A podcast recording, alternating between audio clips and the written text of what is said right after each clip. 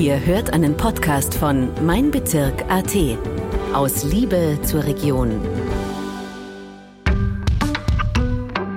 Herzlich willkommen zur 67. Folge der Tiroler Stimmen. Mein Name ist Thomas Geineder, ich bin Redakteur bei den Regionalen Medien Tirol und ich darf meinen heutigen Gast Bernhard Zitt zum Umweltgespräch begrüßen. Hallo Bernhard, schön, dass du da bist. Hallo.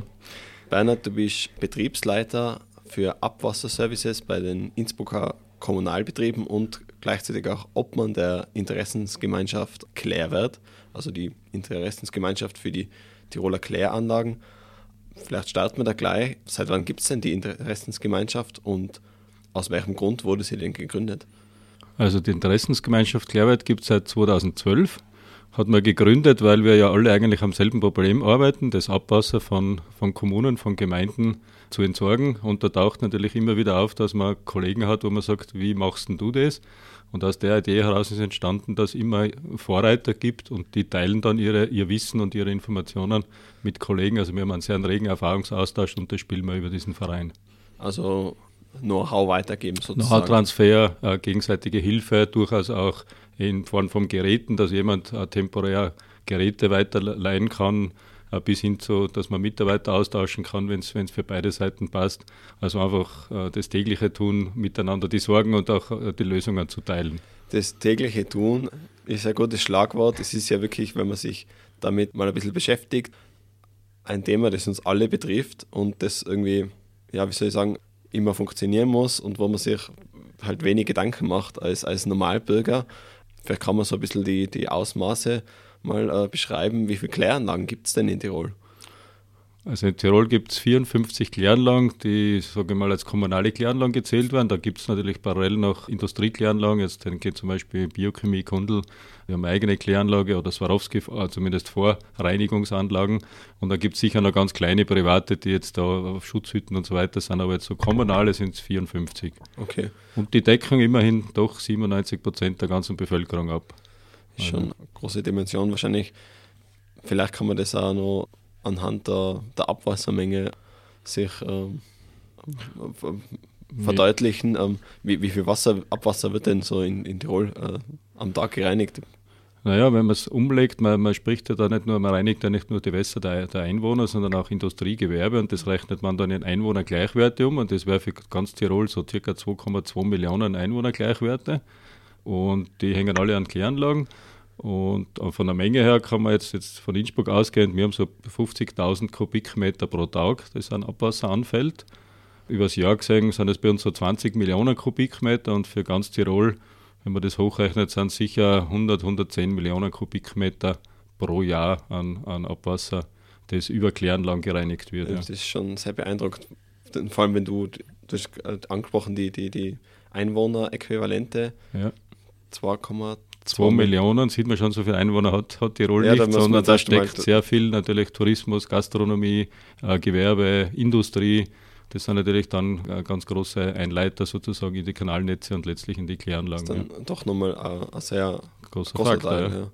Auch eben der Tourismus, also das sind auch wieder Menschen, aber die natürlich nicht ständig da wohnen, sondern temporär da ihre Zeit verbringen und die sind alle berücksichtigt in diesen Umrechnungsfaktoren. Ja, wir haben ja gerade im Vorgespräch auch darüber geredet, dass halt dann wenn die Tourismussaison vorbei ist, dann gibt es einen deutlichen Abfall auch vom ja, Abwasser. Also speziell in, in den Tälern zum Beispiel, also das Zillertal haben wir gerade zuerst angesprochen, hat extreme Schwankungen, also voller Tourismus im Winter, dann äh, wieder Pause und dann geht es wieder im Sommer extrem hoch, also sehr starke Schwankungen mhm. und das müssen die Kollegen auf der Kläranlage in Straß natürlich auch bewältigen. Oder bei uns in, in Innsbruck sehr auffällig ist der August, das ist bei uns so das klassische Monat, wo die Abwassermengen deutlich zurückgehen. Da sind die Studenten dann doch einmal auf Urlaub zu Hause, wo auch immer. Juli vielleicht noch Prüfungen, August sind wirklich sehr viele weg, das mhm. sind doch 30, 40.000 und das spüren wir auf der Kläranlage sofort von der Abwassermenge.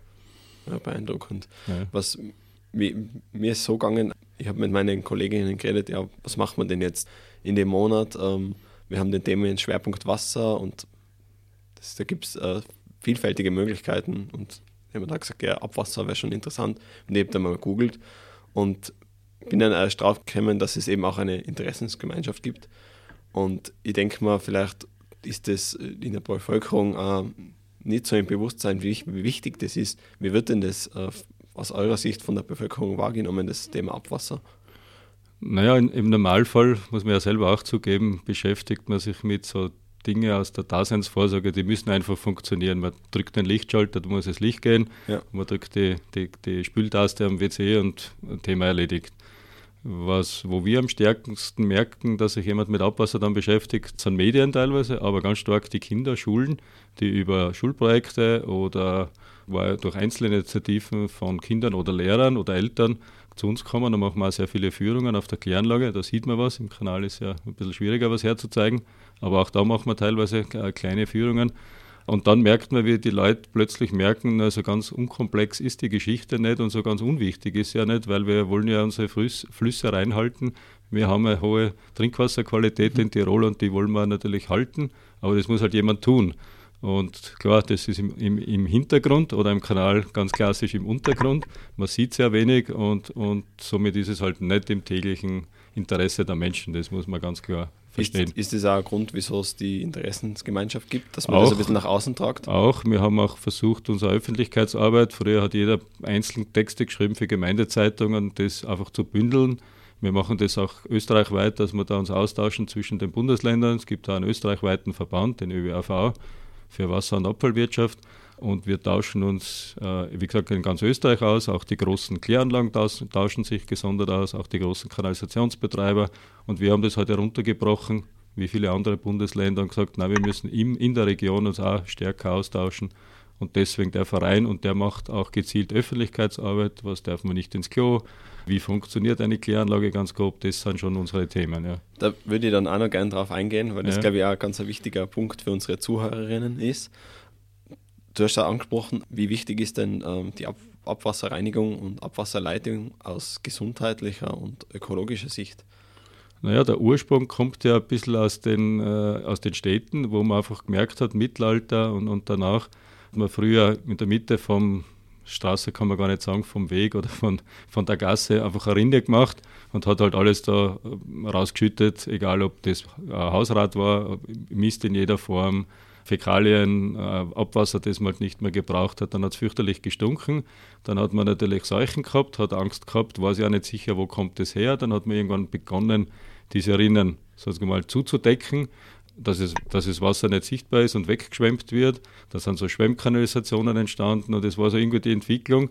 Wir kriegen in der Stadt hygienische Probleme, mhm. wenn wir nicht unseren Abfall und unser Abwasser sauber entsorgen. Also es gibt ja zwei Schienen, die da wichtig sind. Abfall ist ja genauso, da ist ja auch viel an Biologie noch drinnen, also an, an, an Bioabfällen. Und wenn man die zwei Dinge nicht gut betreibt, dann hat man einfach Probleme im Zusammenleben. Also hat man wirklich, das war ja massive Seuchen, die hat man nur so wegbekommen, indem man halt äh, sozusagen Abfallwirtschaft begonnen hat und Abwasser sauber zu entsorgen. Ja. ja. Und aus ökologischer Sicht, also ist ja für, sagen wir, für den Naturschutz oder? Ja, und dann ist es ja weitergegangen, dann hat man es einmal abgeleitet und hat es halt unterhalb vom, von der Ortschaft in irgendein Gewässer einmal eingeleitet, relativ ungeklärt ähm, ist man auch drauf gekommen, das ist ja ganz nett, wenn es mich nicht mehr betrifft, aber es trifft meinen Unterlieger. Mhm. Und jeder, jeder Oberliga hat meistens auch noch einen Oberliga.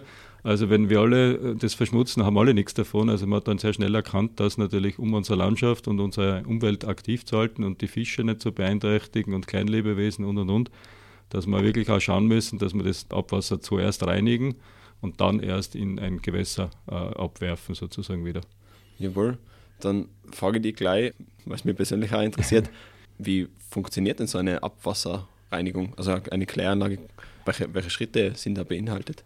Also es ist so, wie es eigentlich historisch entstanden ist. Die alten Kläranlagen sozusagen, früher hat man rein mechanisch das Abwasser gereinigt. Das heißt, man hat da ganz einfach große Becken gemacht, hat die schweren Stoffe absinken lassen, hat die dann praktisch vom Wasser getrennt, hat Schwimmstoffe auf der oberen Seite abgetrennt, also ganz klassisch mechanisch gereinigt.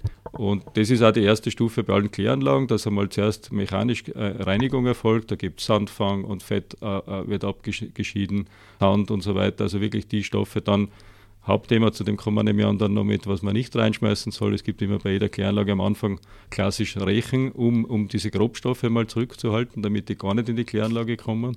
Das ist ein sehr großer Anteil. Ja, nach dieser mechanischen Reinigung geht es dann, das war die Weiterentwicklung, klassisch in die Biologie. Dort haben wir unsere Milliarden von Mitarbeitern, sage ich immer, also ganz viele Bakterien. Mhm. Die spezialisiert sind, äh, dieses Material aufzuarbeiten. Also sie brauchen dann natürlich entsprechend Sauerstoff und, und, und die Bedingungen, damit sie gut leben können. Und die reinigen letztlich dann auf biologischem Wege das Abwasser. Und sozusagen die dritte Reinigungsstufe, die jede Kläranlage jetzt mittlerweile hat, ist dann noch zusätzlich, man hat ja auch eine Schlammlinie, um zu schauen, wie, wie trenne ich dann das klare Wasser vom Schlamm, was mache ich mit dem Schlamm, da kommen dann noch Fell- und Flockmittel dazu, also da spricht man dann von einer chemischen Reinigung, wobei da geht es mehr ums, in der Regel mehr ums, ums, ums Fell und ums Trennen dieser, dieser Stoffe. Ja. Äh, ja, und das geht jetzt dann in Zukunft noch weiter. Also man spricht schon von einer vierten Reinigungsstufe. Wie, wie entwickelt sich das dann weiter? Ja, man hat ja doch jetzt zuseh äh, zusehends gemerkt, dass wir Menschen wahnsinnig viel entsorgen, nicht unbedingt immer sehr sinnvoll. Wenn man jetzt bedenkt, der ganzen Pharmazeutika, Antibiotika, Medikamente, da wird alles ins Abwasser natürlich, erstens, weil wir es ausscheiden, zweitens aber auch, weil manche Leute das halt nicht ordnungsgemäß entsorgen, also nicht zur, zum Recyclinghof bringen, sondern sagen, na, spüle im Klo runter, die werden schon irgendwie mit dem was anfangen können. Und diese Stoffe würden wir in die Gewässer tragen. Und da kommt man immer mehr drauf, dass man das entfernen müsste. Für uns natürlich ein bisschen zweischneidig oder, oder bitter als Kläranlage. Wir sind die letzten, also die letzte, der letzte Punkt in dieser Kette.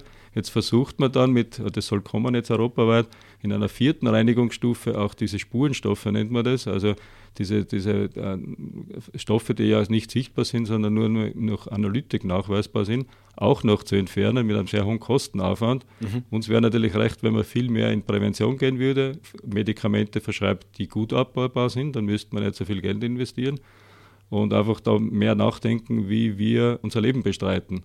Und, und nicht sagen, schmeißt alles rein auf der Kläranlage, die werden schon die vierte, vielleicht irgendwann die fünfte, sechste Stufe auch noch zusammenbringen. Das kostet enormes Geld, ja. wird immer aufwendiger, geht mit Ozonung, Aktivkohle, also hohe Investitionen. Und wir sollten eigentlich, man gilt ja ganz generell, glaube ich, da sind wir uns einig, unser Verhalten in vielen Dingen ändern und ein bisschen mehr aufpassen, wo mhm. schmeißen wir was hin und was verwenden wir, brauchen wir es überhaupt, brauchen wir es in der Menge und es gibt eben unterschiedlich, also Abbaubarkeit von Stoffen. Manche Stoffe lassen sich sehr gut äh, aus dem äh, Abwasser herausholen und manche halt nicht. Ja. ja. Jetzt würde mich interessieren, wie, wie oft wird dieser, dieser Ablauf täglich durchgemacht? Ihr seid ja eigentlich rund um die Uhr im Einsatz. Die, das ist das, was halt beim Abwasser so ist wie beim Strom. Strom muss auch 24 Stunden funktionieren, sieben Tage die Woche. Abwassertäter. Also eine Kläranlage wird natürlich nie abgeschalten, das Wasser läuft immer durch. So bei einer Standardkläranlage kann man sagen, dauert es in der Regel einen Tag, bis das Abwasser, das angeliefert wird, sozusagen vom Zulauf bis zum Ablauf braucht, so ganz grob, je nach, je nach Anlage ein bisschen unterschiedlich. Und macht diese drei Hauptschritte sozusagen auf einer Kläranlage durch. Mechanisch reinigen, biologisch und dann noch äh, die Schlammbehandlung bzw.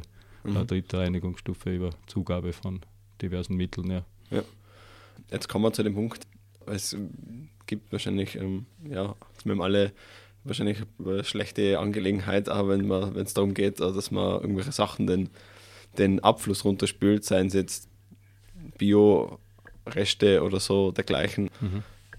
was sollte man denn vermeiden, äh, dass man den, äh, den Abfluss runterspült? Also reinkommen dort fast alles, was man sich vorstellen und nicht vorstellen kann durch Öffentlichkeitsarbeit und deswegen auch danke, dass man ein bisschen drüber reden kann, ist immer gut, die Leute aufzuklären. Also es fängt an von Hygieneartikeln, Binden, Tampons, ja, Klopapierrollen, also alles, was halt so in der Nähe auch, auch der Toilette letztlich ist.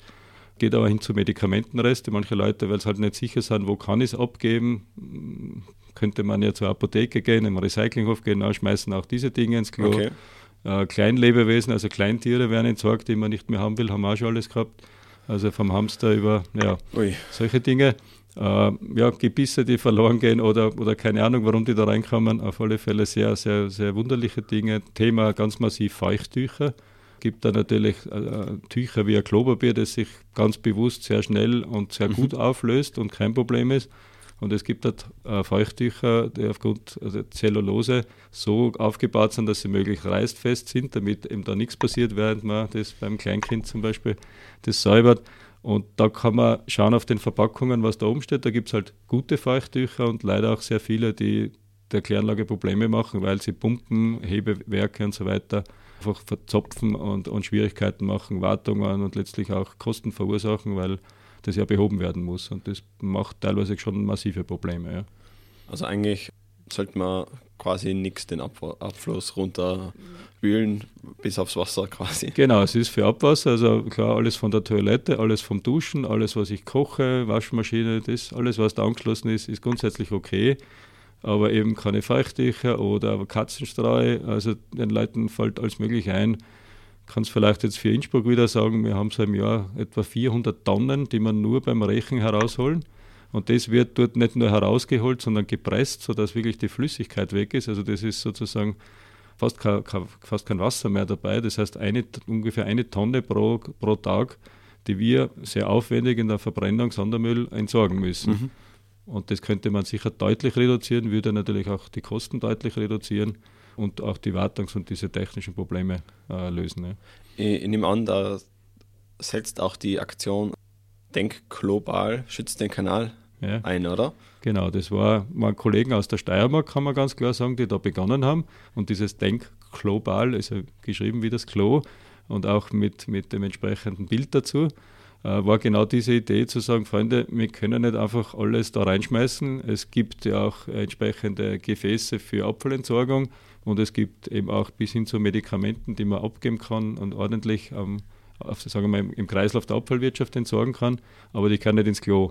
Und da hat diese Aktion Denk Global in der Steiermark begonnen. Die haben dann eben dort ihren Verein gegründet.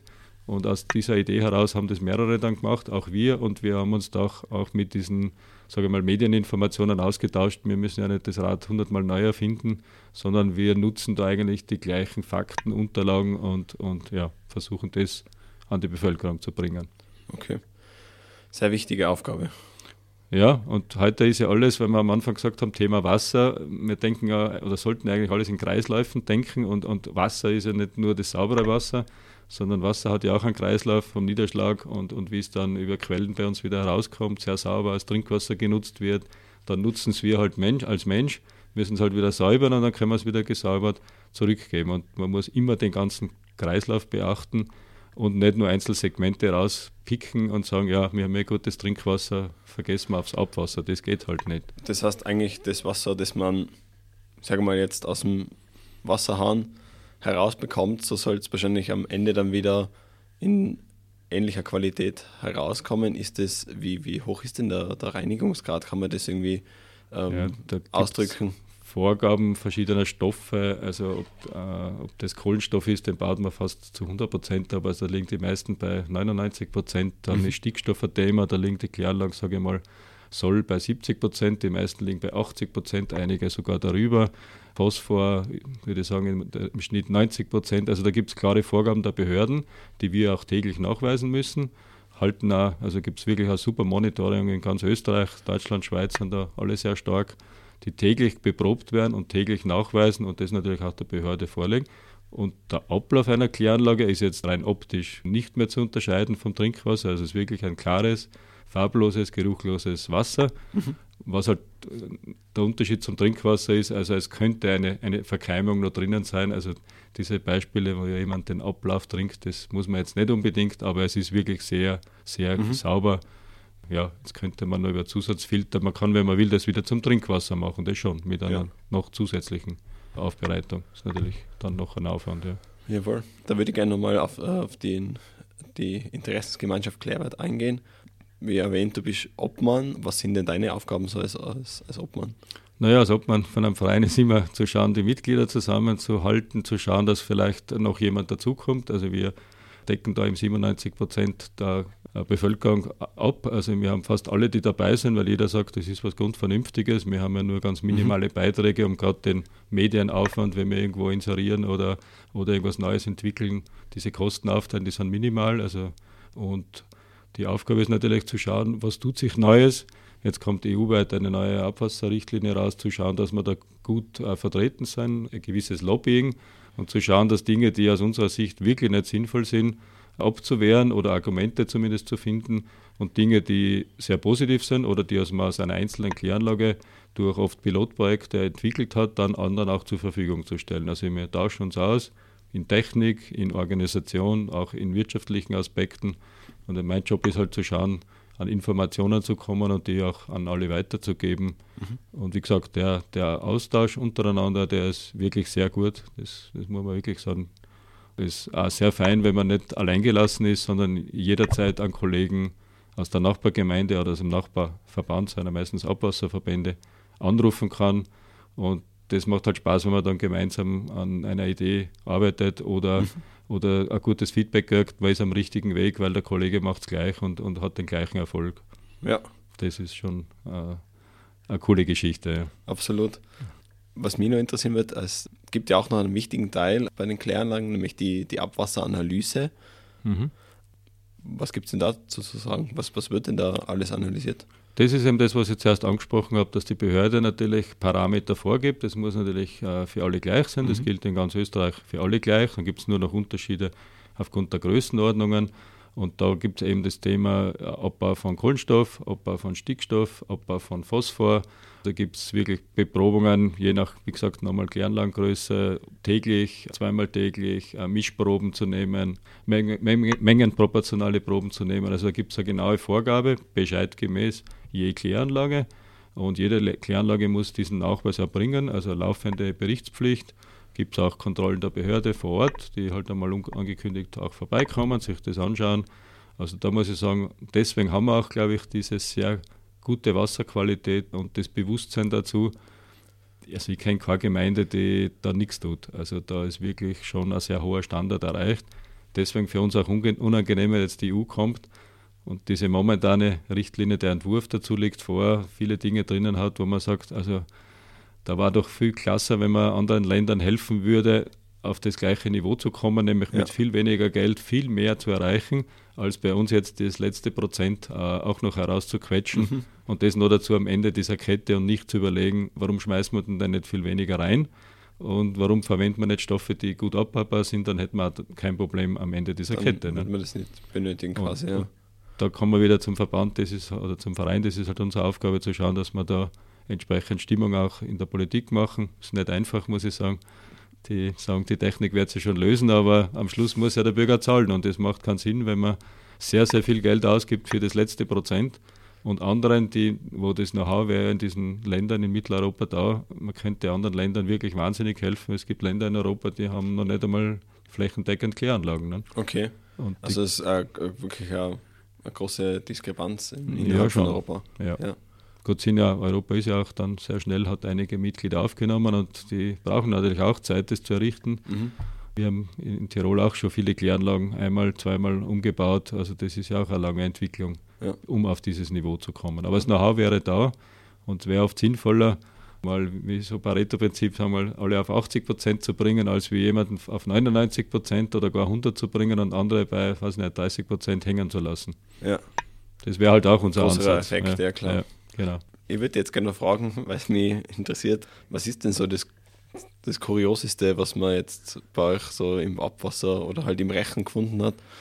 Also durch das, dass diese Rechen auch bei uns jetzt feiner geworden sind, dass wir die abgedeckt sind, die sind eingehaust, damit auch keine Geruchsbelastung in diesem Rechenhaus ist, dass die Mitarbeiter dort gut arbeiten können, sieht man Dinge nicht mehr so viel wie vielleicht früher. Mhm. Aber wirklich Hamster, Kleinlebewesen, in Nürnberg hat es jetzt einen Fall gegeben, wo ein Biber am Rechen gefunden Ach wurde Gott, okay. und Gott sei Dank noch gerettet wurde. Der ist, hat das gut überstanden.